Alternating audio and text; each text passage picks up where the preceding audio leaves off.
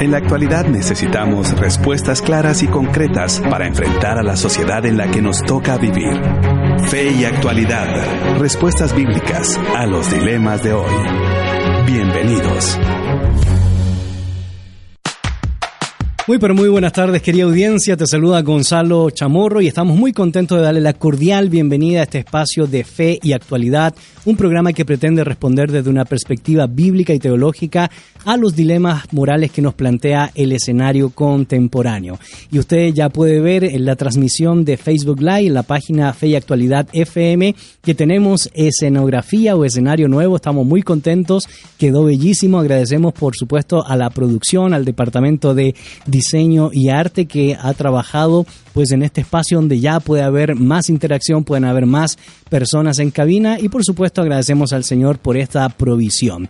Y obviamente esto va a seguir engrandeciendo el reino del Señor y por supuesto agradecemos a la 997 El Camino Contenido que transforma, que tiene a ver ser una radio que transmite mensajes desde diferentes perspectivas, mensajes que tienen que ver con la sanidad del corazón, mensajes como lo que transmitimos aquí en Fe y Actualidad precisamente para dar valor agregado a los estudios bíblicos, a los estudios teológicos y por supuesto las múltiples predicaciones que tienen como propósito expandir el mensaje del Evangelio para que pueda llegar a toda criatura, porque es el mandamiento de nuestro Señor. Hoy retomamos o seguimos trabajando la serie Pasajes difíciles de las Escrituras y específicamente más que un pasaje estaremos dialogando en una serie de salmos porque el tema que titulamos hoy es salmos imprecatorios. Y la gran pregunta es, ¿qué será esto? ¿Qué significará? ¿De qué estamos hablando? Pues bueno, estaremos dilucidándolo a lo largo de todo el programa. Sin embargo, te invitamos a que seas parte de este programa a través de la respuesta a la pregunta del día.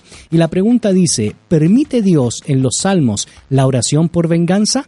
Esperamos tu comunicación al WhatsApp, nota de voz, mensaje de texto 58 95 57 78 o también nos puedes escribir al Facebook Live. Así que sin duda alguna este será un temazo que va a bendecir tu vida y para eso pues por supuesto no me encuentro solo sino que me acompañan mis buenos amigos los profesores Ismael Ramírez y también el profesor Josué Estrada. Bienvenido profesor Ismael a cabina de la 997.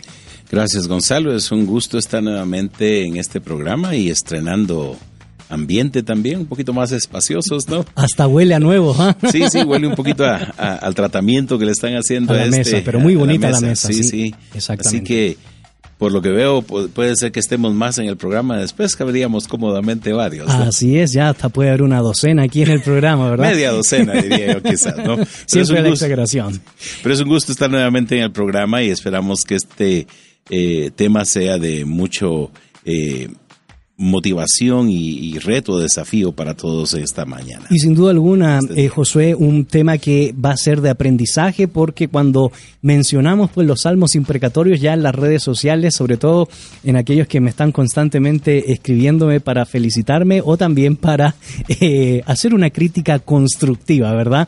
A lo que hacemos y está bien, todo es bienvenido. Muchos saltaron a la duda, ¿cómo, cómo, cómo? ¿Qué es eso de Eh, salmos ¿Impreca qué? imprecatorios, ¿Impreca verdad? Defíname eso porque algunos hasta se dieron el tiempo de poder buscar en la Real Academia Española qué significa imprecatorio y se sorprendieron del significado. Por lo tanto, un temazo que tenemos el día de hoy. Bienvenido a Cabina Josué. Gracias Gonzalo y definitivamente va a ser un tema o es un tema espinoso, ya lo vamos a ver un poco las diferentes interpretaciones y pues bueno, esperamos los comentarios, las dudas, las reacciones y para dialogar con todos y que no sean tímidos a la hora de opinar. Eh, todas las respuestas, todos los comentarios son bienvenidos y pues que Dios nos ayude a abordar este tema. Así es, así que te- mientras te preparas con papel, lápiz, lapicero, todo lo que tengas y por supuesto a través de las redes sociales para responder a la pregunta del día, ¿permite Dios en los salmos la oración por venganza? Te dejamos con esta canción y no te desconectes de la sintonía de la 997 El Camino, contenido que transforma. Búscanos en Facebook como facebook.com diagonal fe y actualidad punto FM. Ya estamos de regreso, querida audiencia. Soy Gonzalo Chamorro y en cabina me acompañan los profesores Ismael Ramírez, Josué Estrada y, por supuesto, nuestro buen amigo Amir Tejada, que nos recordará la pregunta del día y las vías de comunicación. Y agradecemos a todas las personas que ya están en sintonía de nuestro programa Y la pregunta del día es, ¿permite Dios en los salmos la oración por venganza? Pueden mandarnos una nota de voz, un mensaje de texto al número de WhatsApp 5895-5778 o bien escribirnos a nuestras redes sociales como en buscarnos Fe y Actualidad FM, tanto en Facebook y, e Instagram. Ok, muchas gracias Amir y le invitamos por supuesto a todos a compartir la pregunta del día, la transmisión en Facebook o por supuesto a sintonizar 997 El Camino contenido que transforma. Uno de los elementos que nosotros comúnmente hacemos en este programa es reflexionar sobre los diferentes tópicos, ya sea las parábolas, ya sea el Sermón del Monte, ya sea temas de actualidad o por supuesto un pasaje difícil de las Sagradas Escrituras o un tema complejo como es el que nos toca el día de hoy, partiendo de lo general a lo particular. Y en ese sentido, profesor Ismael, cuando hablamos de los salmos, ¿Qué tipo de literatura encontramos en los salmos, más o menos en qué, entre qué y qué fecha fueron escritos y cuáles fueron las circunstancias ah, que lo ameritaron? Yo sé que eso podría ser una clase de un trimestre, solo responder el tema de fechas, pero bueno, hay un común denominador respecto a estos acercamientos para tener una percepción general antes de referirnos al tema que nos convoca el día de hoy. Claro, y precisamente en los últimos dos trimestres en el seminario me tocó enseñar la materia Antiguo Testamento 4, que es la materia que cubre la literatura sapiencial, poética y sapiencial, y precisamente el libro de los Salmos, y dedicamos buen tiempo al trabajo introductorio. El libro de los Salmos eh, es parte de lo que se conoce como la literatura poética, eh, precisamente porque la estructura de los salmos en términos generales eh, va en la línea de, de cómo se elabora la poesía hebrea, que no es al estilo de la poesía como la que nosotros conocemos en el idioma español, estructurada de una forma eh, en línea, ya, sea por la métrica o por las estrofas, eh, sino principalmente eh, va alrededor de, del desarrollo de ideas, de temas, en lo que se conoce como el paralelismo. Correcto. sin embargo, no todo es estrictamente de acuerdo al paralelismo, porque realmente los salmos incluyen una, una cantidad amplia de, de, de géneros, si pudiéramos decirlo, ¿no? Eh, el tema de la, de, en sí del salterio y la formación del salterio es, eh, es un tema complicado porque se sabe que desde temprano en la historia del pueblo de Israel comenzó a expresarse el pueblo por medio de, de cantos, eh, se conoce, por ejemplo, del canto de Moisés en Éxodo capítulo 15. Eh, Correcto. Eh, se conoce del canto de Débora en Jueces capítulo 5 también. Y otros pasajes, el canto de Ana en, en, primero de Samuel capítulo 2. se ve que desde muy temprano ha habido formas de expresar gratitud, expresar de una forma de recuento lo que Dios ha hecho para el pueblo. Así que puede verse que se desarrolló el tema de de la expresión eh, poética, ya fuera de una manera oral al principio, que poco a poco se fue transmitiendo y que finalmente llegó a plasmarse por escrito. Eh, el libro de los Salmos eh, siguió un proceso de compilación de colecciones amplias. se sabe de algunas colecciones dentro del grupo del libro de los Salmos, particularmente las colecciones tardías, como lo que se conoce como los eh, los cánticos de ascenso, los cánticos graduales que particularmente cubre los salmos del 120 al 134. Hay un grupo de salmos que se conocen como el Jalé, los salmos de alabanza, dos grupos de estos. Eh, y naturalmente pues está lo que se, lo que se conoce como los salmos asociados con algunos individuos, como los salmos llamados davídicos, independientemente de cómo se interprete la información que se encuentra en los títulos de los salmos. ¿Y, estos salmos fueron recopilados y fueron distribuidos como? ¿En libros, en capítulos, por secciones? Vale la pena clarificar esto ah, para nuestra audiencia para que sepa que eso llevó un tiempo, ¿verdad? Importantísimo para la recopilación de los mismos. El libro de los salmos eh, consiste de cinco libros, es decir, cinco divisiones. Eh, no se sabe exactamente qué... Eh, lineamientos siguieron los compiladores de los salmos, eh, las colecciones que fueron realizando. Eh, y por ejemplo, se sabe que hay eh, final en algunas de estas compilaciones, por ejemplo, es el final del Salmo 72, indica que este se, ahí, ahí se terminan los salmos de David. Pero no es que después del Salmo 72 no haya ni un solo salmo davídico, sino que precisamente ahí termina esa colección. Algunos salmos después del Salmo 73, 72 tienen en su encabezado o título eh, una referencia a David.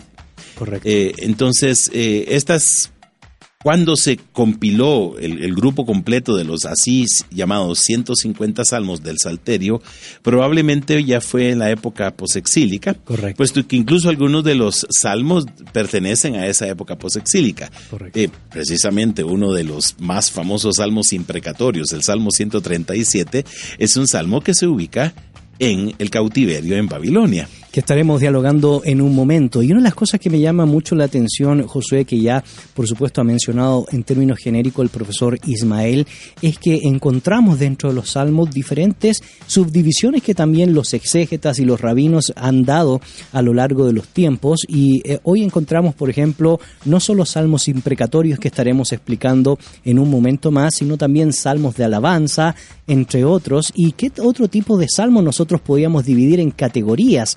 Dentro, por supuesto, del análisis de estos cinco libros recopilados y divididos en 150 capítulos.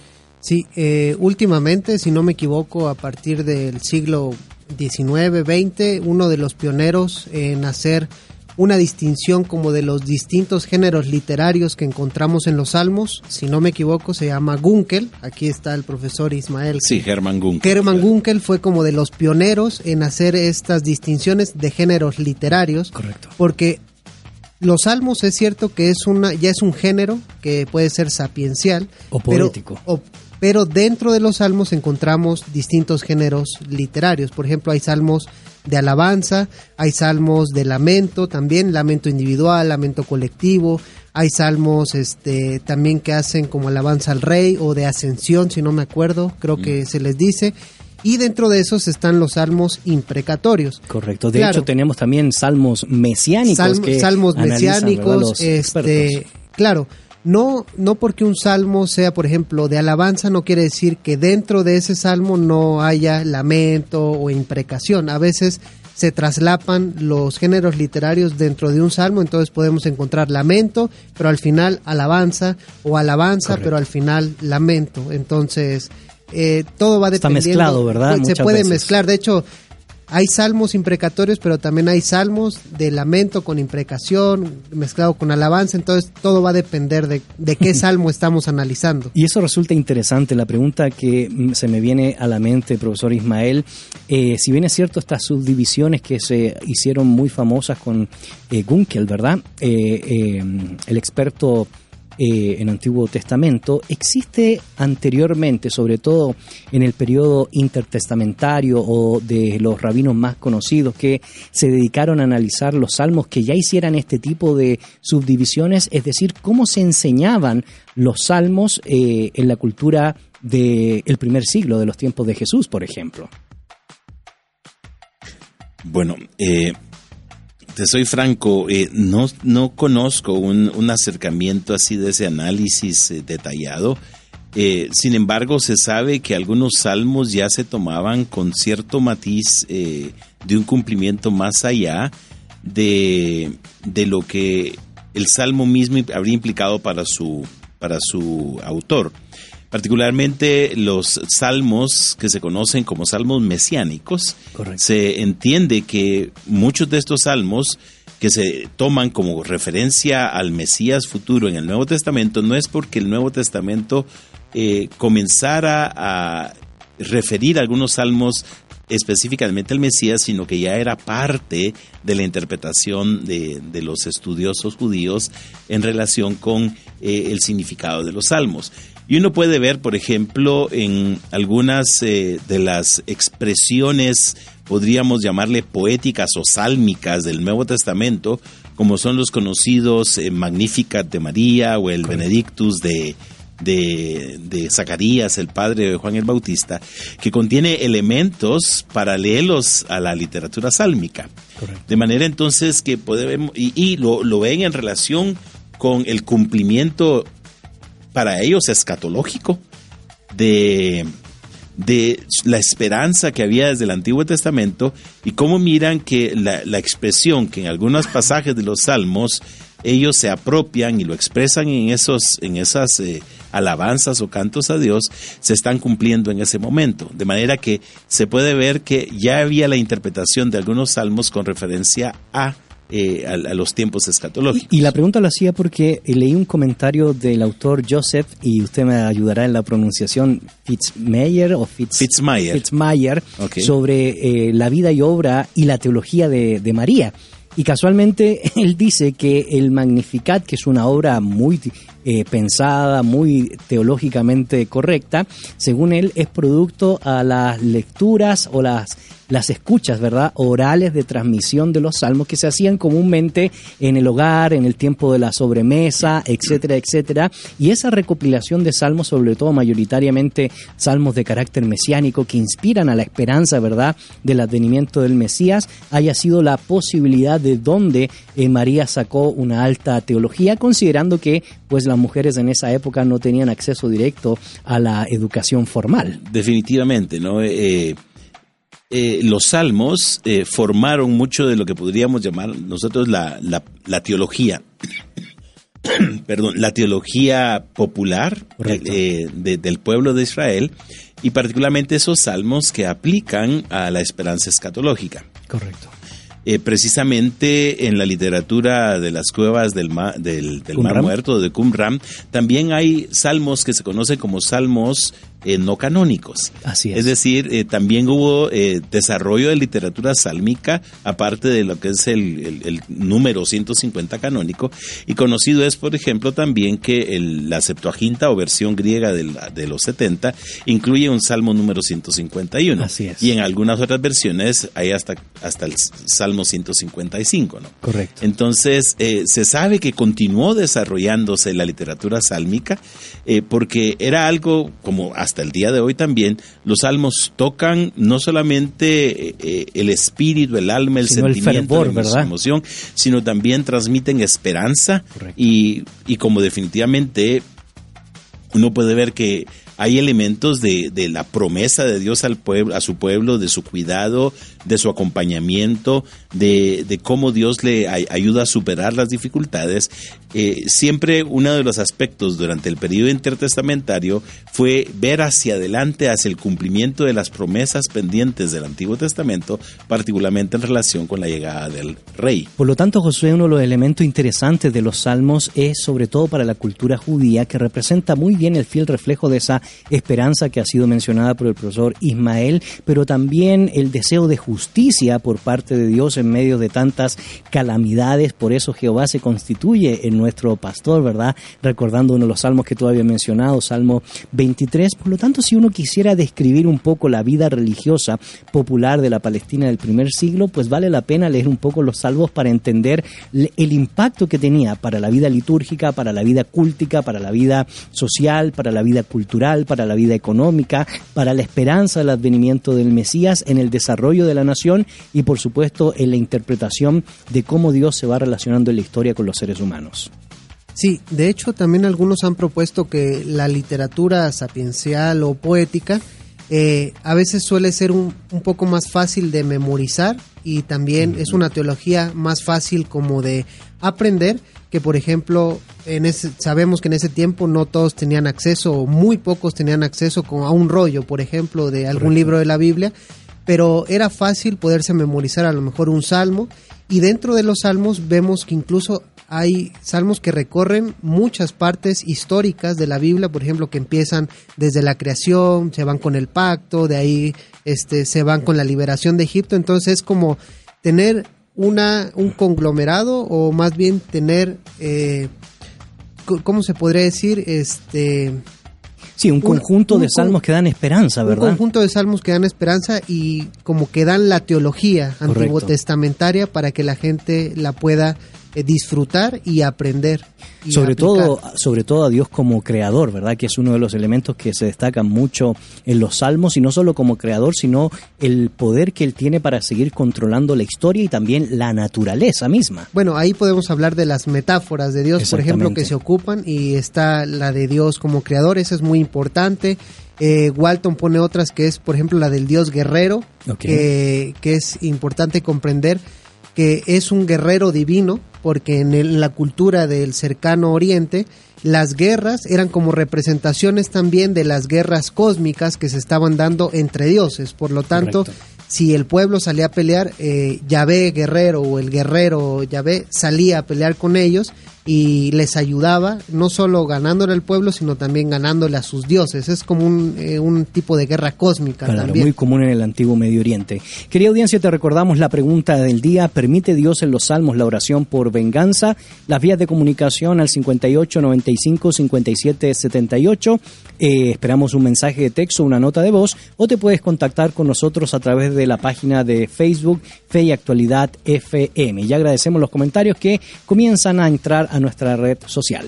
Agradecemos a Lucy Gómez que nos escribe en nuestra cuenta, cuenta de Instagram. Nos dice, pues sí, me gustaría saber qué es imprecatorios. También tenemos amigos que en Facebook nos dicen, por ejemplo, César Catalán, qué interesante tema, gracias a Dios por sus vidas y porque estoy aprendiendo mucho con ustedes. Bendiciones. Dina Alvarado nos dice, excelente pregunta, yo he aprendido con ustedes tanta belleza de la Biblia y espero que Dios les guarde en su puño de su diestra para seguir con mi aprendizaje. Les bendigo en el nombre de mi Jesús. Bueno, muchas gracias por esos comentarios y le invitamos a seguir reflexionando sobre la pregunta del día. ¿Permite Dios desde su perspectiva en los salmos las, o la oración por venganza? Y bueno, y si usted quiere eh, saber qué significa los salmos imprecatorios, pues no se desconecte de nuestra sintonía. Tenemos una pausa musical y ya retornamos aquí por la 997 El Camino, contenido que transforma. Comentarios, dudas, 5895-5778, el WhatsApp de 997 FM. Ya estamos de regreso, querida audiencia. Soy Gonzalo Chamorro. En cabina me acompañan los profesores Ismael Ramírez y Josué Estrada. Y queremos, pues, agradecer los comentarios que siguen entrando a nuestra red social respondiendo a la pregunta del día. ¿Permite Dios en los salmos la oración por venganza? Te recordamos las vías de comunicación al WhatsApp 5895-5778. Nos puedes enviar una nota de voz o un mensaje de texto o nos puedes responder también a la pregunta en la página de Facebook Fe y Actualidad FM. Nuestra amiga Tita García en Facebook nos dice, wow, ¿cómo se aprende? También tenemos otros comentarios en esta red social. Fátima Sandino de Mateo dice, yo quedé tan sorprendida cuando me di cuenta de lo que David decía y cómo eh, Dios lo amó para ser un hombre de acuerdo a su corazón. Me consuela pensar que cuando se enojó se lo pudo decir a él y él escucha y dará consuelo a mi corazón. Will Rob nos comenta, los enemigos de los que aquí se habla son los enemigos de la causa de Dios. No se trata pues de modo eh, alguno de una lucha personal. El orante de los salmos no quiere vengarse por su cuenta, sino que deja la venganza únicamente en las manos de Dios.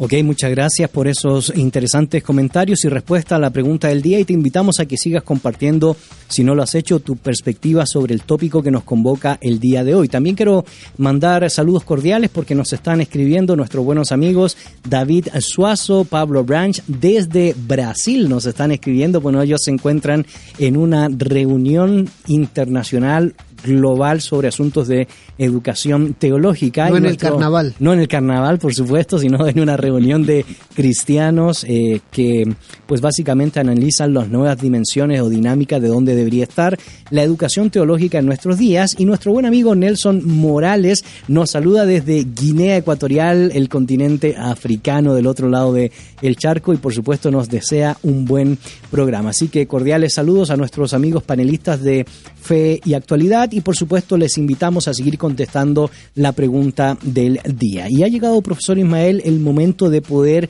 definir el concepto de imprecación y por supuesto cómo se relaciona eso con la literatura poética, la literatura sapiencial o en sí el salmo imprecatorio.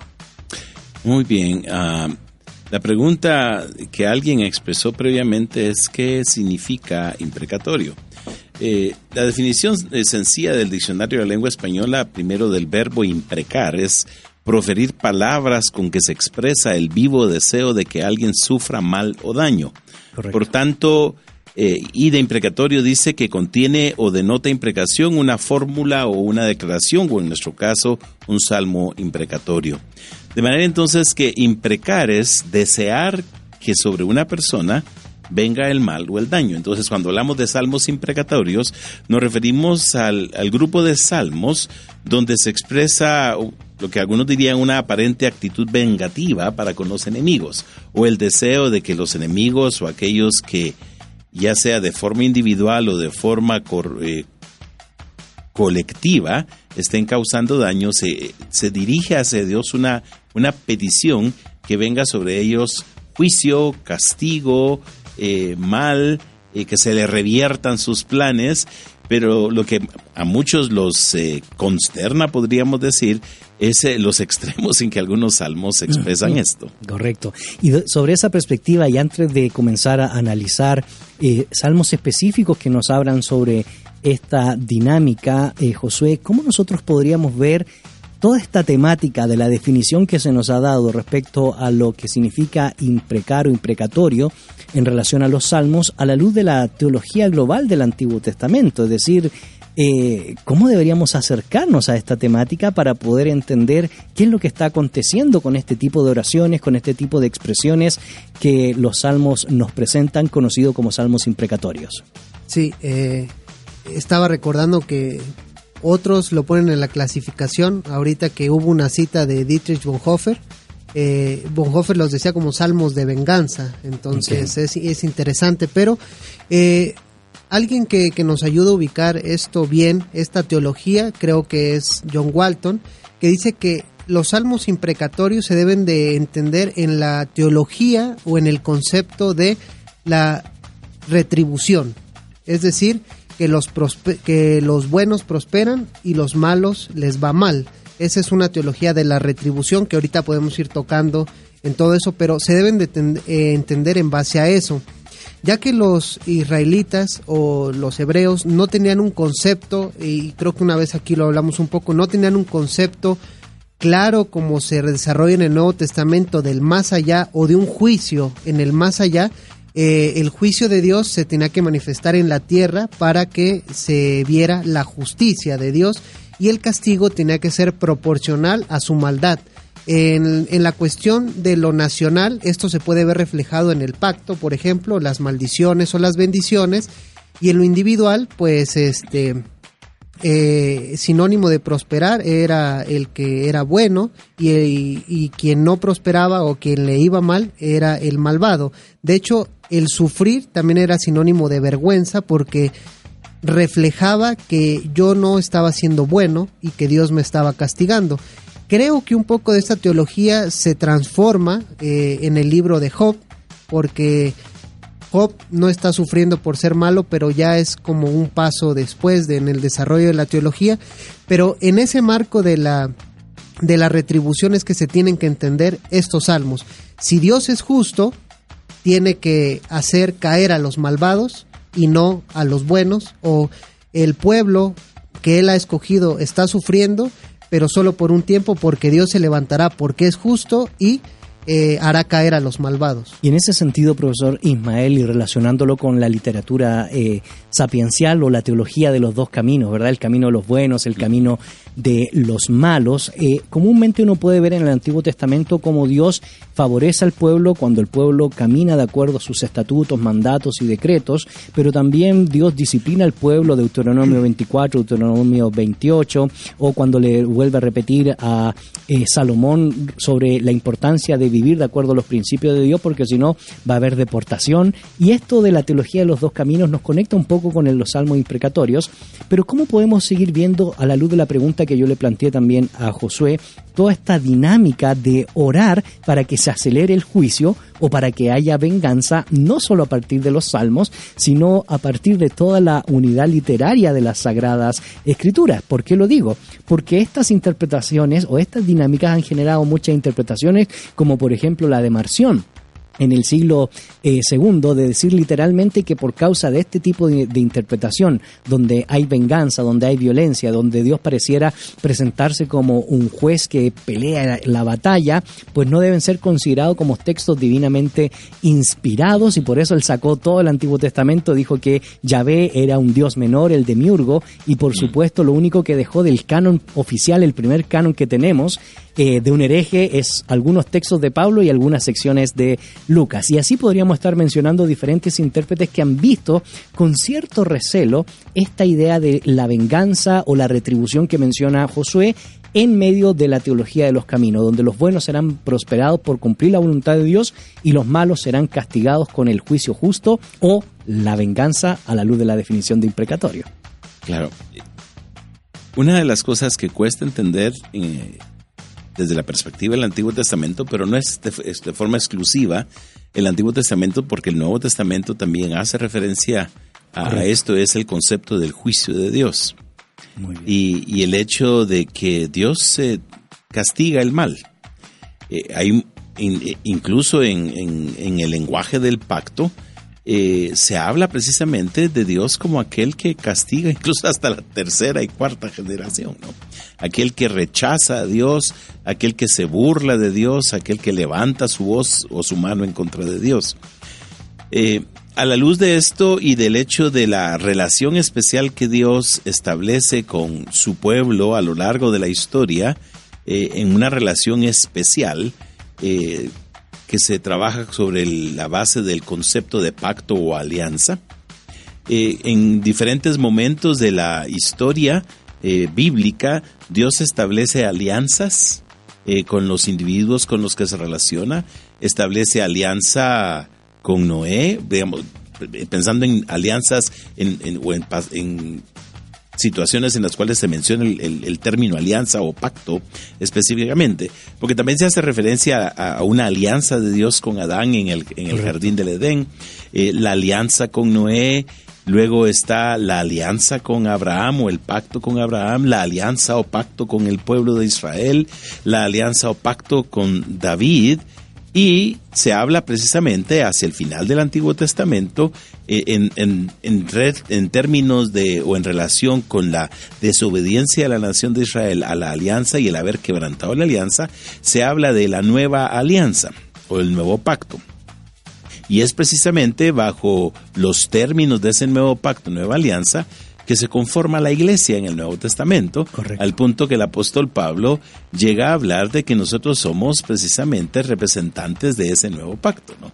Eh, ahora, ¿cuál es el punto con esto? Que de, dentro del concepto de la alianza está que Dios se compromete a ser el Dios del pueblo que entra en esa alianza con Él eh, de diferentes maneras, de diferentes formas, eh, y el pueblo se compromete a ser eh, el, de hacer de Dios su Dios de una forma exclusiva. En relación con este concepto de la alianza y el hecho de que Dios se compromete y teniendo todo el trasfondo del antiguo Medio Oriente de las alianzas, está el hecho de que si alguien hacía daño particularmente o atacaba al que podríamos decir se encontraba en la posición de inferior, de inferior en relación con la alianza, porque normalmente el contexto de los, de los pactos del antiguo, del antiguo Medio Oriente estaba un soberano y, una nación eh, súbdita. Entonces el soberano se comprometía a proteger al súbdito cuando estaba sufriendo algún ataque, algún daño.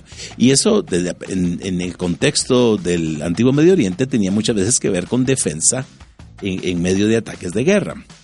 Entonces, si Dios entra en pacto con su pueblo, significa que Dios se compromete a cuidar y proteger a su pueblo también. Y es en virtud de eso que algunos miran el, el tema de los salmos imprecatorios. Eh, un Dios que está protegiendo a su pueblo y el pueblo hace uso de ese compromiso de Dios de protegerlo. No es un asunto de venganza personal, sino que es un asunto de búsqueda de la protección que Dios ha ofrecido cuando el que está en esa alianza con Dios se ve amenazado eh, por aquellos que lo rechazan y le atacan. Por lo tanto, la primera conclusión teológica que nosotros podríamos extraer del texto y de los salmos imprecatorios es que el gesed de Dios, la misericordia de Dios o la gracia de Dios no omite el juicio que Él trae a los individuos o a las naciones que no cumplen, por supuesto, su voluntad. Porque, pensando nuevamente en Marción, Dios es un Dios de amor y de gracia y por lo tanto no puede traer juicio. Esa era la tesis de, de este personaje en la historia del cristianismo. Sin embargo, por lo que estamos viendo ahora es que la gracia no opaca o no demerita el justo juicio del Señor. Sí, Podríamos decir que Dios manifiesta su gracia en términos generales, no castigando de inmediato. Correcto. Si Dios no tuviera paciencia, eh, el hombre ya no existiría sobre la faz de la tierra, habría sido consumido desde un principio.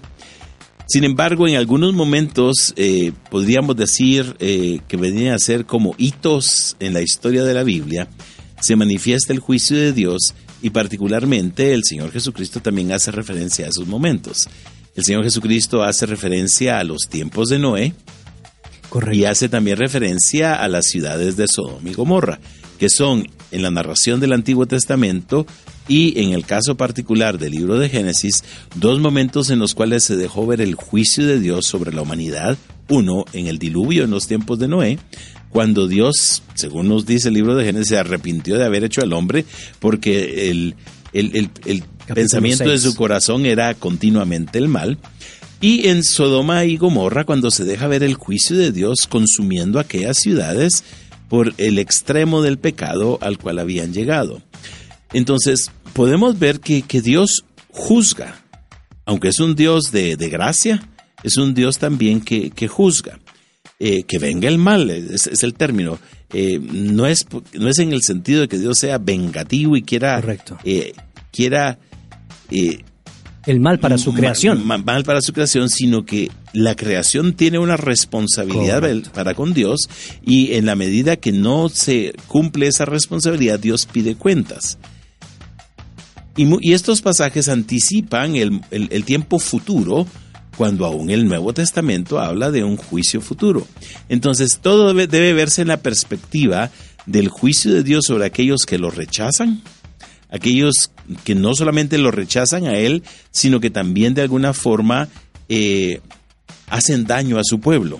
Correcto. Eh, hay algunos que ven en, en ese contexto las palabras que a veces se utilizan equivocadamente de Dios para Abraham, que iba a bendecir al que lo bendijera e iba a maldecir al que lo maldijera que eso podemos verlo en, términos amplios que abarca el concepto de los salmos imprecatorios, porque es un Dios que se ha comprometido a dejar su juicio sobre aquellos que se oponen al avance del reino de Dios sobre la tierra.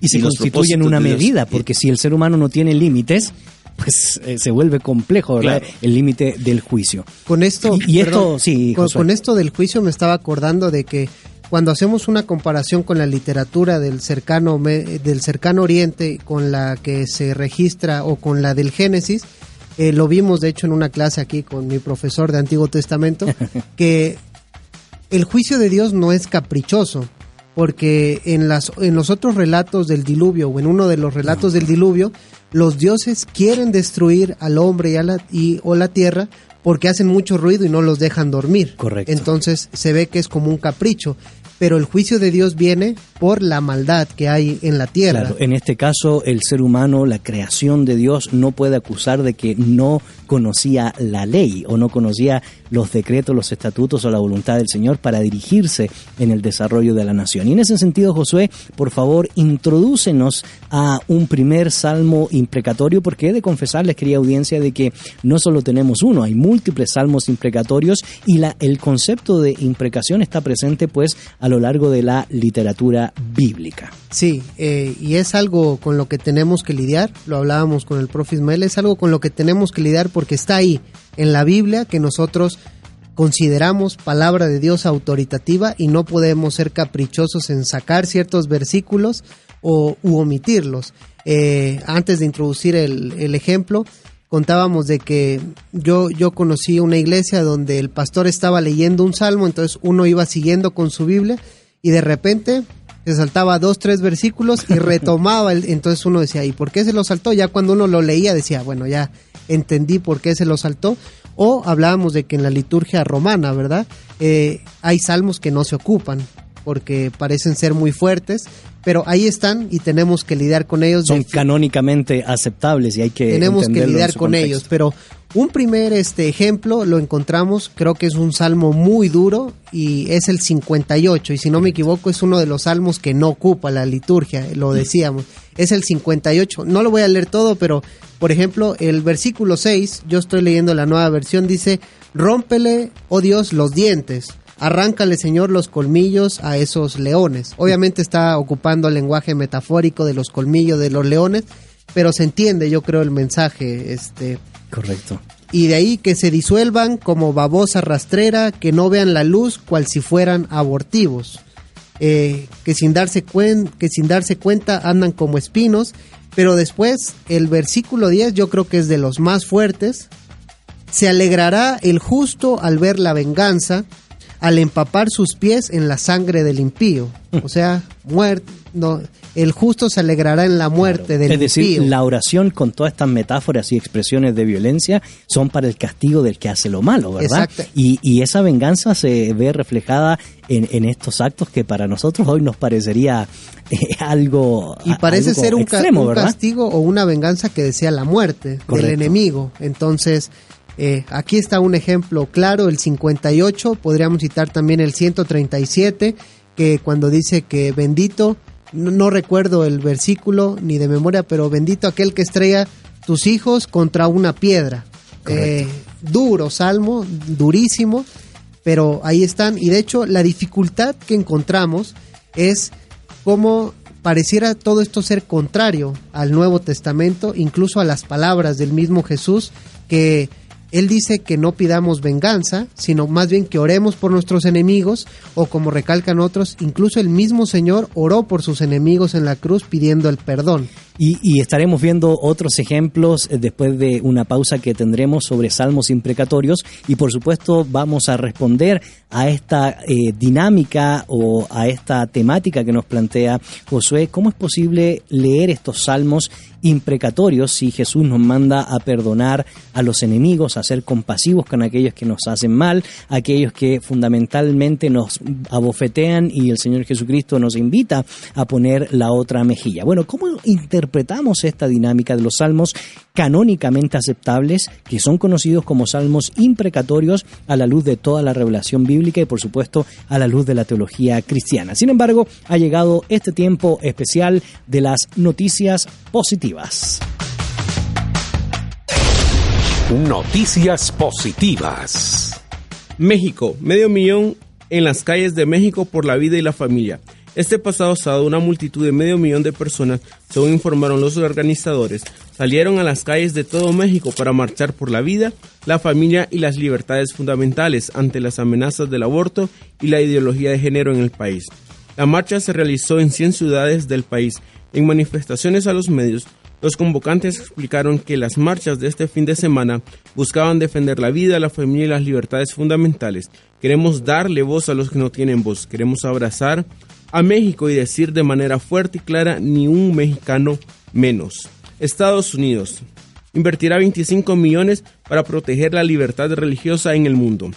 La promoción de la libertad religiosa en todo el mundo se ha convertido en una prioridad del presidente de los Estados Unidos, que cuenta con el apoyo del vicepresidente Mike Pence y el secretario de Estado Mike Pompeo. Estados Unidos siempre será una voz para las víctimas de la persecución religiosa en todas partes. No importa dónde vayan, tienen un lugar en los Estados Unidos, dijo Donald Trump en su discurso en la reunión global para proteger la libertad religiosa en la sede de las Naciones Unidas. Además, pidió a los asistentes que honren el derecho eterno de todas las personas a seguir su conciencia, vivir de acuerdo con su fe y dar gloria a Dios. Detengan los crímenes contra la gente de fe liberen a los prisioneros de conciencia, protejan a los vulnerables, los indefensos y los oprimidos, dijo el presidente de los Estados Unidos. Tel Aviv. Arqueólogos identifican el reino bíblico de Edom. Un nuevo estudio sobre la producción de cobre en el desierto de Araba permitió determinar que ahí no hubo tribus nómadas, sino que había asentado una organización centralizada y con jerarquías. Así lo determinaron las investigaciones encabezadas por Erez Ben Joseph de la Universidad de Tel Aviv y Thomas Levy de la Universidad de California en San Diego. Los investigadores afirman que el estudio demuestra que en la religión de Araba no, no vivía en esa época un grupo de tribus desorganizadas, sino un poderoso reino, según relata el libro de Génesis. Y estas han sido las noticias positivas. Búscanos en Facebook como facebook.com diagonal feyactualidad.fm. Estamos de regreso, querida audiencia. Soy Gonzalo Chamorro. En cabina me acompañan los profesores Ismael Ramírez y Josué Estrada. Y hoy estamos dialogando sobre la serie Pasajes o temas difíciles de las Escrituras. Y nos convoca específicamente el- la temática Salmos imprecatorios. Y te recordamos la pregunta del día. ¿Permite Dios en los salmos la oración por venganza? Las vías de comunicación son a través de nota de voz y mensaje de texto al 58 95 57 78 o también nos puedes poner un mensaje en la página de Facebook Fe y Actualidad FM. Nuestra amiga Bernardita Mesa desde Chile nos dice saludos al panel y también felicitaciones a Amir por su licenciatura. Abrazos desde Chile. Ah, bueno, aunque hay que hacer la aclaración que es maestría, ¿verdad? Por ¿Qué favor. nivel? No le bajemos el título. Bueno, muchas gracias. Un saludo para mi querida madre. Lesbia Rodríguez nos dice gracias por tocar este tema con mucha eh, gente in- eh, que mucha gente ignora. Felicitaciones a Amir. También nuestro amigo Mauricio Ortiz nos dice saludos desde la zona 3 de la ciudad de Guatemala y nuestra amiga Sonia Vázquez nos dice buenas tardes respetables hermanos. Puede ser un salmo imprecatorio el salmo 137. Veo al final del versículo 8 y 9 expresiones fuertes. Por favor lo pueden explicar. Gracias por estar allí. Ok, muchas gracias por los saludos y también por la pregunta. Efectivamente, es uno de los salmos que pensábamos eh, dialogar, el Salmo tr- 137. Sin embargo, antes de dar otro ejemplo muy concreto eh, respecto a estos tipos de salmos imprecatorios, estábamos dialogando en el tiempo de la pausa musical sobre las implicaciones que tiene el concepto de juicio no solo en el Antiguo Testamento, profesor Ismael, sino también en el Nuevo Testamento y las figuras que se ven, por ejemplo, en Apocalipsis respecto al tema de juicio. eh, llama la atención de que, como decíamos, ¿verdad? Si bien es cierto, Dios es paciente, Dios manifiesta su gracia constantemente, pero también resiste al soberbio y al malvado. Y una de las formas de cómo se representa eso es a través de, ya sea figurada o no, pero está presente la batalla, está presente y el Armagedón que mencionábamos, que es una batalla bastante sangrienta si tuviéramos que describirlo a la luz de la literatura apocalíptica de la época. Por lo tanto, antes de hablar del Salmo 137 u otros salmos, nosotros podemos ver cómo el Nuevo Testamento ratifica también lo que acontece con el justo juicio y el discernimiento de Dios respecto a los buenos y respecto a los malos. Sí, definitivamente el Nuevo Testamento incluye elementos de juicio. Eh, aparte del Salmo, perdón, del, del libro de Apocalipsis en relación con la batalla de Armagedón, mencionábamos eh, que aún la parábola que, si bien entiendo, ya se discutió aquí, que es la, la, parábola, una, la parábola de Mateo 25 en relación con las ovejas y los cabritos, habla de que estos, a, que, a quienes se refiere como cabritos, aquellos que, que no actuaron de una forma eh, digna de, de re- reconocer eh, al, al rey, eh, se les manda al sufrimiento, al, a, a- a- a- un lugar donde hay sufrimiento de, de fuego eterno, Correcto. Crujir de dientes. donde hay un crujir de dientes. Entonces, se puede ver que el Nuevo Testamento también habla, habla de juicio, habla de juicio eh, para aquellos que no responden a lo que Dios eh, Demanda. demanda de cada uno de nosotros. Y en el libro de Apocalipsis, el libro de Armagedón, como hemos dicho, es, es, eh, la batalla de Armagedón es, es, es algo sangriento cuando se dice que la sangre llega a la brida de los caballos. Alguien podría pensar, pero ¿cómo es posible que la palabra de Dios sea tan, tan sangrienta? Correcto. es porque nos hace recordar que el hombre, la humanidad, debe respuesta a Dios. Y que nuestra vida no es eh, algo que nos pertenece a nosotros solo y que podemos vivirla como queramos sin tener que darle cuentas a alguien. Eh, y son formas descriptivas, como mencionábamos, ya sea que se interpreten de forma literal o simbólica, que nos dejan ver que Dios manifiesta su juicio de una manera intensa para hacer ver cuánto se ha ofendido a Dios con la rebeldía, con la desobediencia y particularmente en el contexto del libro de Apocalipsis, con seguir a otros en vez de seguirlo a Él. Correcto. Y eso obviamente marca esa interpretación o esa concepción genérica a la luz de la gracia, juicio, que debemos entenderla en el marco de la revelación y la historia de la salvación. Pero volviendo, profesor Ismael, específicamente a los salmos imprecatorios. Eh, ya Josué mencionó un ejemplo de salmo imprecatorio y nos gustaría conocer un segundo un tercer ejemplo, sobre todo porque una de nuestras oyentes nos ha preguntado si se puede interpretar sobre esta categoría el Salmo 137 eh, como un salmo imprecatorio y cuáles serían, por supuesto, las implicaciones teológicas desde la perspectiva de este tipo de literatura sapiencial o poética. Haciendo referencia a este salmo específico, el Salmo 137, como dije previamente, es un salmo que se ubica en, el exilio. Correcto. Eh, el salmista dice, comienza diciendo que está junto a los ríos de Babilonia es decir, se encuentran en, condición de exiliados y habla de que se les eh, ha solicitado que entonen cantos, eh, pero ellos no están dispuestos a cantar porque pareciera que es, es como una burla de ellos, ¿no? Dice, junto a los ríos de Babilonia nos sentábamos y orábamos al acordarnos de Sión, lamentan estar lejos de la ciudad eh, de, la tierra escogida, naturalmente están sufriendo por, por el pecado del pueblo y es la razón por la cual fueron llevados en cautiverio, ¿no? En los álamos que había en la ciudad colgábamos nuestras arpas, no estaban dispuestos a cantar. Allí los que, nos, los, los que nos tenían cautivos nos pedían que entonáramos canciones, nuestros opresores nos pedían estar alegres, nos decían cántenos un cántico, un, cántico de Sión, dando a entender que se estaban probablemente burlando de ellos. Correcto. En ese contexto de estar sufriendo el cautiverio eh, y que no había sido una situación fácil, es decir, haber llegado al cautiverio significa haber sufrido todo lo que la guerra implicó. Si uno recuerda lo que el pueblo sufrió eh, por, por parte de Babilonia y particularmente hacia el final de, de la historia de la nación de Judá, pensar que la ciudad fue quemada, el templo fue destruido y quemado, eh, otro, eh, otra abundancia de situaciones que se dieron, la gente fue matada, los niños fueron matados, a las mujeres se les abrieron los vientres, es decir, habiendo sufrido todo lo que la guerra eh, trae consigo, aquellos recordaban esa situación.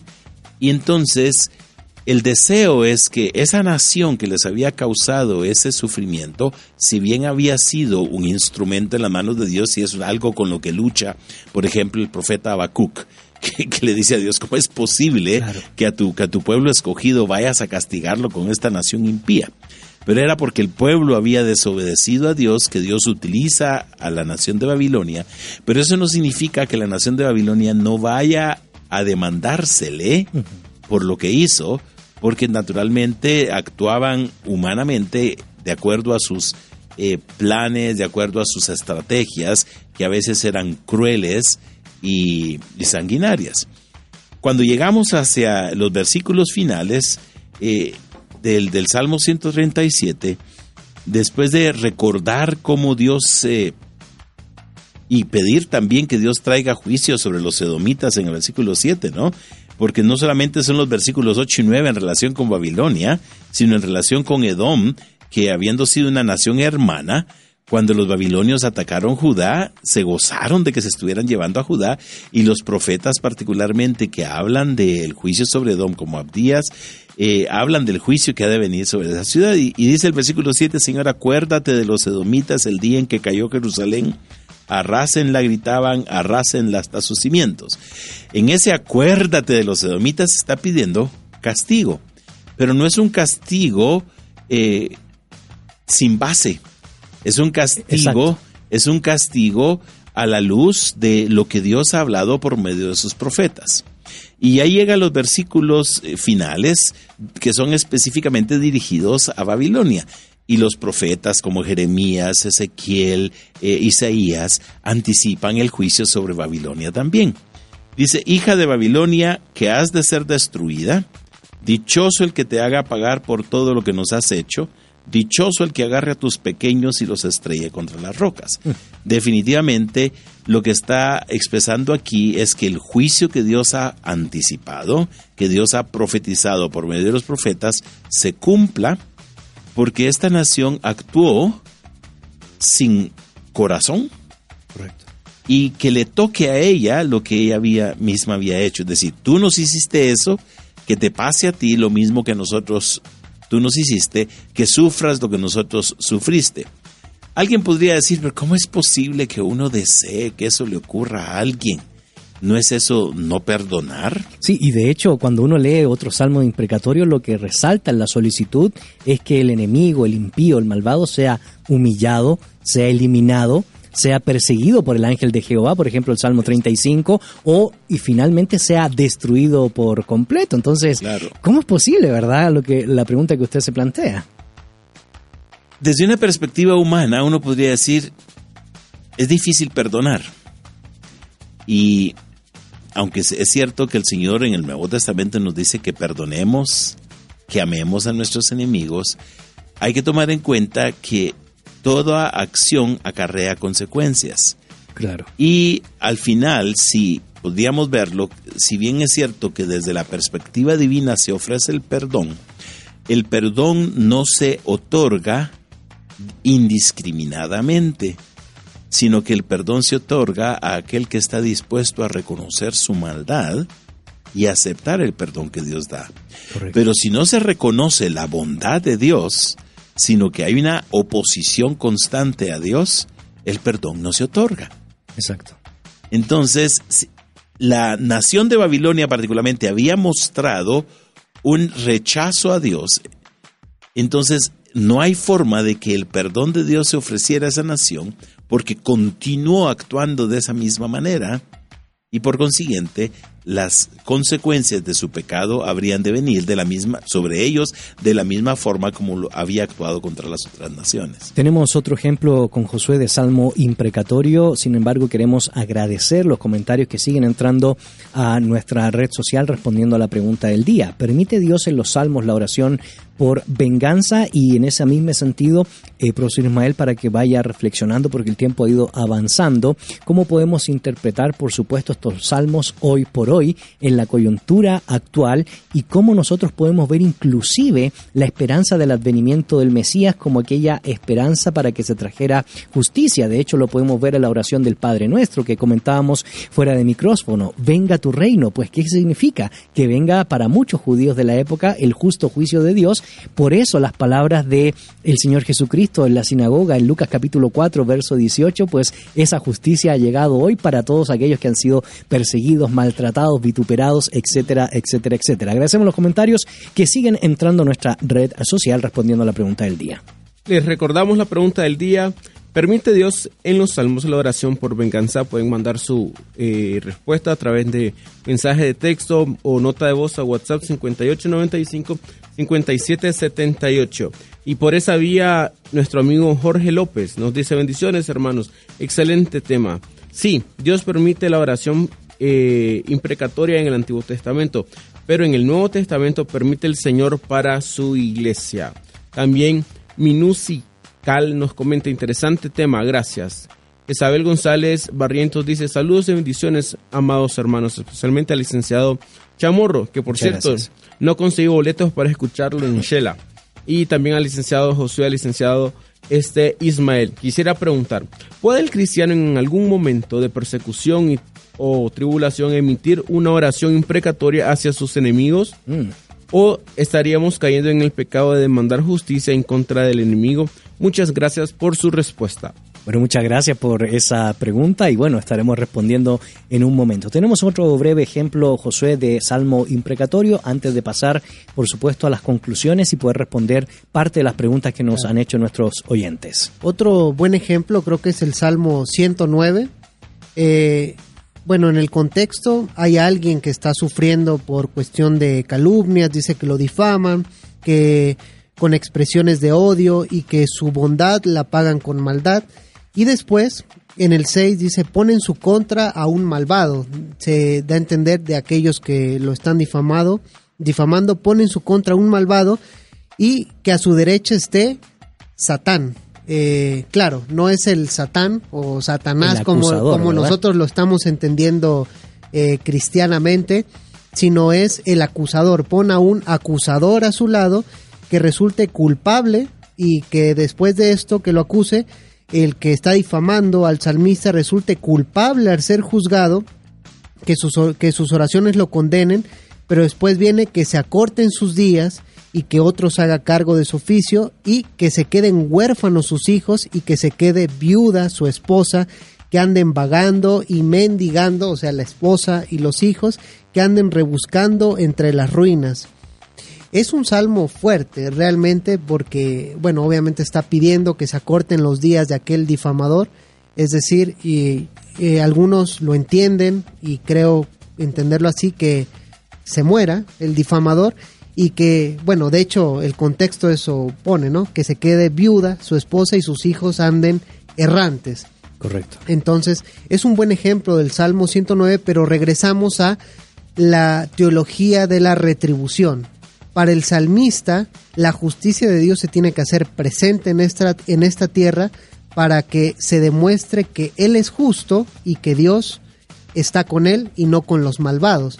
Y de hecho hay preguntas, por ejemplo, en los salmos, hay una pregunta, eh, no recuerdo ahorita el salmo en concreto, que dice, ¿por qué haces, por qué los, por qué los malvados prosperan y se burlan de nosotros? O sea, ahí es donde se manifiesta esta teología de la retribución de, Señor, tu justicia se tiene que hacer cargo de ellos, pero pareciera que no. ¿Qué está pasando? Por favor, que venga tu juicio y que se muestre quién es el justo verdaderamente. Correcto. Eh, con lo que decíamos también eh, del Salmo 137, hay que entender las metáforas o las formas de hablar en los salmos, eh, que esta, el último versículo de que estrellar los niños se refiere a una destrucción total y algunos comentaristas dicen que se refiere a una práctica de aniquilar totalmente a la nación para que no queden como eh, no queden res- restos de ello o posibilidades de que se vuelvan a rebelar y vuelvan a someter a la nación. Es decir, extínguelos para que ya no vuelvan a cometer maldad.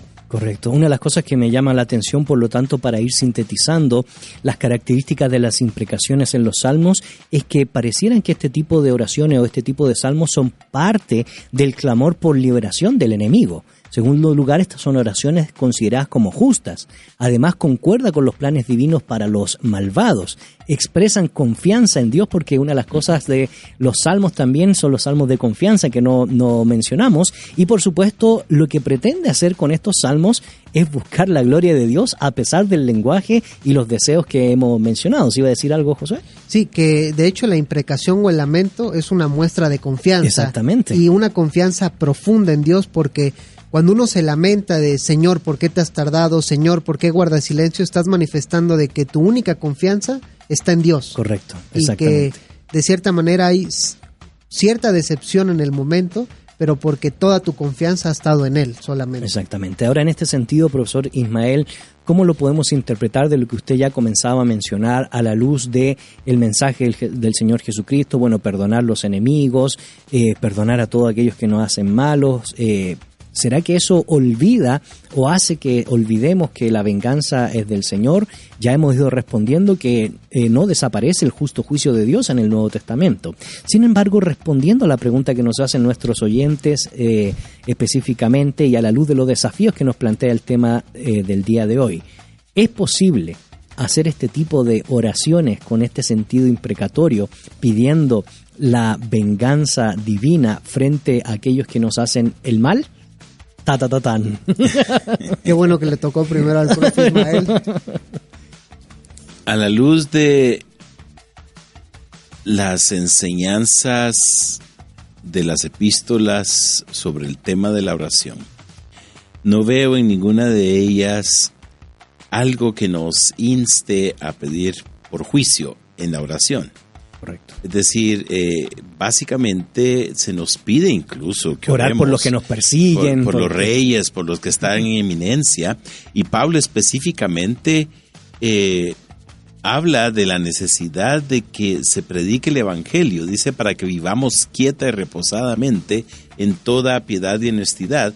Y en ese contexto, particularmente, específicamente de segunda, eh, de primera de Timoteo, capítulo 2, se deja ver que el propósito de nuestra oración debe ser porque la gente conozca a Dios, para que reconozca al, al Señor, quien es el único que puede mediar entre Dios y entre nosotros.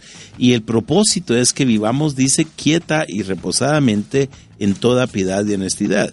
Si uno piensa particularmente en, ese pasaje de 1 Timoteo 2 como el modelo de oración nuestro, debe ser precisamente con el propósito de que Dios obre en todas las personas que están a nuestro alrededor para que realmente reconozcan a Dios, para que sometan sus acciones y sus planes a Dios y para que Dios re- obre a favor de su pueblo.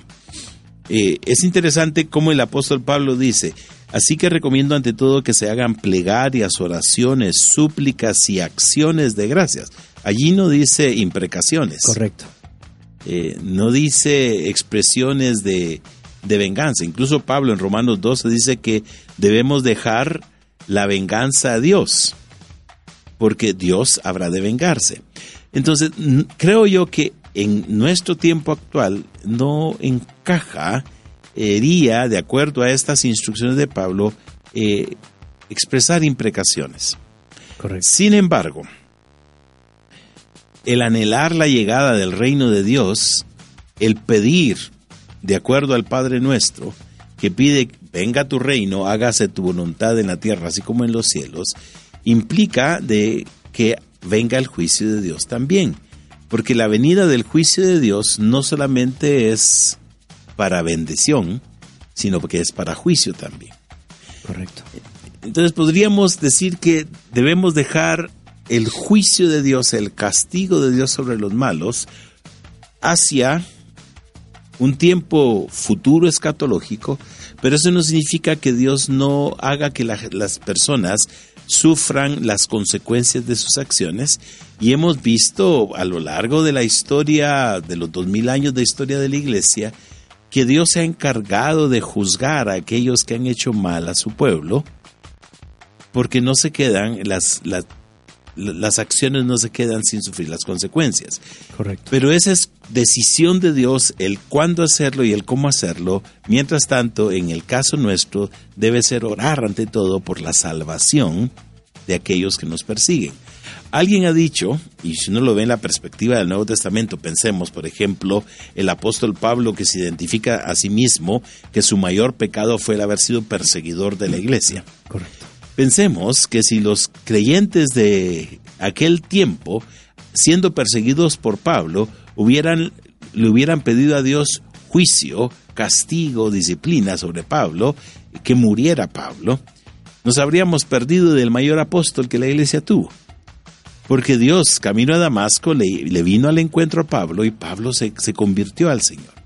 Entonces, no sabemos si en su gracia y en su misericordia Dios puede hacer que esos que han sido perseguidores de la iglesia, del pueblo de Dios, se conviertan en algún momento en los mayores eh, promotores e incentivadores de- del reino de Dios.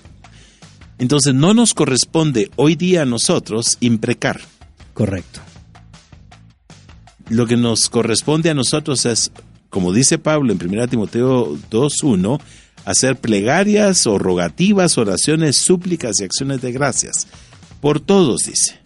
Especialmente dice por los gobernantes. Y recordemos que cuando Pablo escribió esto, el gobernante era nada más ni nada menos que Nerón. Así es. Un individuo que la historia... qué joyita, ¿verdad? Sí, que la historia lo ha señalado quizá como uno de los peores emperadores, aparte de Calígula también, ¿no? que, que son dos de los peores emperadores y algunos de los mayores perseguidores, que incluía Diocleciano hacia, hacia finales del primer siglo también. Pero in- incluía esto. Gobernadores, eh, las autoridades, para que tengamos paz y tranquilidad, que llevemos una vida piadosa y digna. Dice, esto es bueno, agradable a Dios nuestro Salvador, pues Él quiere que todos sean salvos y lleguen a conocer la verdad.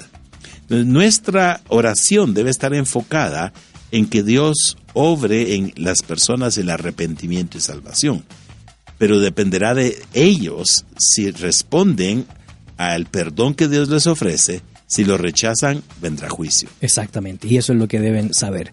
Queremos agradecer los comentarios que siguen entrando a nuestra red social, mientras nuestro buen amigo profesor Josué Estrada nos eh, representa, nos, nos dice algunas reflexiones finales para este programa. Sabrina Morales comenta, hola Gonzalo, gracias por la invitación a escuchar el programa. Me llamó la atención la palabra imprecatorios. Los busqué eh, utilizando Google y encontré que implica o denota el deseo de alguien que reciba algún daño o desgracia. ¿Es correcto? ¿O tiene otro contexto al asociarla con la palabra salmos? Gracias por la respuesta. Saludos. Y también Ave López le comenta a Josué Lemus, si puedes escucharlo refiriéndose al programa, eh, lo hablamos después y Josué Lemus le, le comenta, haré todo lo posible, qué genial, estos salmos son bastante controversiales. Bueno, muchas gracias por esos saludos y por estar interesado en seguir compartiendo el contenido de este programa. También agradecemos a Amparo Jiménez que constantemente nos siguen a través de el Instagram y pues nuestro buen amigo Amir Tejada nos puedes comentar dónde nos pueden seguir a través de esta nueva red social de Instagram donde también está Fe y Actualidad. Pueden buscarnos como Fe y Actualidad FM en Instagram, también en Facebook, pueden buscarnos en Spotify y en Apple Podcasts. Ahí encontrarán nuestras, eh, nuestros podcasts del programa y nuestras redes sociales donde nosotros comentamos los programas, donde subimos algunas recomendaciones de lectura, algunas este, frases de algunos pensadores cristianos, así que pueden encontrarnos en Facebook e Instagram como Fe y Actualidad FM y en Spotify, eBooks y Apple Podcasts como Fe y Actualidad FM también. Y puede gozar de todos los eh, programas que hemos tenido en aproximadamente año y algo. Vaya, solo uno se me quedó en la cabeza, ¿verdad? Tantas redes sociales. Pero está bien. Te queremos recordar también para este 2 de octubre tendremos el coloquio Cristo y la Cultura Contemporánea. Para mayor información puedes ingresar a la página del Instituto Crux y también Fe y Actualidad y el Instituto Crux está organizando un seminario Grandes Pensadores Cristianos. Estaremos dialogando sobre la ética en Dietrich Bonhoeffer, sábado 5 de octubre. Y si quieres mayor información, pues también ingresa a la página del Instituto Crux y también de Fe y Actualidad. Mi estimado Josué, desafíos finales a la luz de lo que nos convoca el día de hoy, salmos imprecatorios. Sí, eh, una, una enseñanza que creo que a mí me, me marcó leyendo un poco de comentarios es de que hay que distinguir de que la venganza o como no es, de uno, ¿ah? No es de uno, y eso lo dice Pablo Romanos 12, 19, si no me equivoco, citando a Deuteronomio, la venganza es de Dios. Y de hecho dice que tenemos que pagar el bien, tenemos que pagar el mal con bien, y ocupa ahí una metáfora en Romanos. Entonces, esa es la primera, no, no debemos interpretar con que, Señor, ayúdame a hacer juicio y que yo sea tu, instrumento. tu espada aquí en la tierra. Eso creo que el Nuevo Testamento lo recalca bien de que la venganza y la justicia, el juicio le corresponde solamente a Dios y no nos podemos poner en ese lugar porque Él va a juzgar con los parámetros verdaderos. Y la otra, eh, voy a, quiero contar una historia que yo sé que a la audiencia le gustan mucho las historias. Yo tomé una clase con Craig Kinner y él, hace mucho o va por el mundo, sobre todo por África, porque su esposa eh, proviene de, de África, si no me estoy equivocando, pero dice que él va mucho a lugares donde está viva la persecución de los radicales musulmanes contra los cristianos y que él ha conocido incluso eh, pueblos eh, que han sido arrasados enteramente después de que él ha dado una charla que le hablan y este pueblo ha sido destrozado, muchos han muerto de los que tú conociste, pero dice que él una vez llegó a una de estas comunidades que le habían dicho que los radicales habían atacado y que había muerto gente. Entonces dice que él como buen cristiano pidió, déjenme orar por ustedes. Y dice que él como un, él así lo dijo, como un erudito de la Biblia, yo recordé los salmos imprecatorios y dice, y yo empecé a orar, Señor, que caiga el juicio sobre estos que atentan contra tu pueblo. Y dice, yo me sentí hinchado porque era un buen teólogo, sabía ocupar los salmos imprecatorios, pero dice que cuando le tocó a uno de los de, de los que vivían De la en, localidad. de- en esa localidad, dice que él empezó a orar, Señor, te pedimos para que conozcan tu verdad, sean salvos y que tú los Mm. perdones. Él dice, yo me sentí el más miserable de todos porque ellos, habiendo vivido esa persecución, pedían el perdón y la salvación de esas personas y él dice que escuchó la voz del Espíritu que le dijo, no, no tiene que ser así, sino como decía el profe Ismael, tienes que orar por tus enemigos y amarlos. Entonces, yo creo que obviamente están ahí en la Biblia, sin embargo, si, si los observamos a la luz de- ya de la teología canónica o de toda la revelación, Y del progreso de la y del revelación. progreso de la revelación, pues el Señor nos ha enseñado que tenemos que amar a nuestros enemigos y, Y orar por por, ellos. Entonces, claro, Karl Barth tenía una oración, eh, yo siento profunda, que él decía que el- la sombra del amor de Dios es el juicio de Dios también. Entonces, es algo que no se puede separar. Correcto. Eh, va a venir el juicio, pero eso le corresponde al Señor.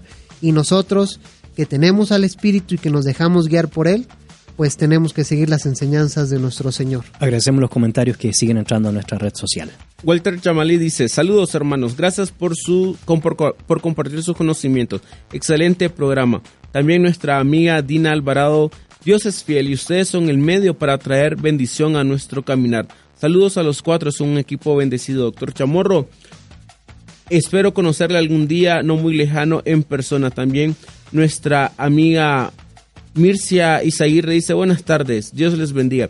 Fíjense que a mí me hicieron eh, bastante daño un hechicero y cuando yo llegué a los pies de Cristo en espíritu, el Espíritu Santo me habló y me dijo que perdonara y no tomes nada eh, en tus manos. Ok, excelente testimonio. Bueno, muchas gracias por este tiempo. Quisiéramos seguir hablando de más salmos imprecatorios, las implicaciones que tiene para este mundo donde eh, se nos invita a proclamar la gracia del Señor, habiendo tanta desgracia. Sin embargo, el bien siempre prevalece sobre el mal. Está escrito, es parte de la revelación bíblica y es parte, por supuesto, de este Dios que trae un mensaje de esperanza, pero también un mensaje de justicia. Profesor Ismael, muchas gracias por compartir el día de hoy con nosotros. Gracias, Gonzalo, y creo que nos quedamos cortos en lo que podríamos hablar.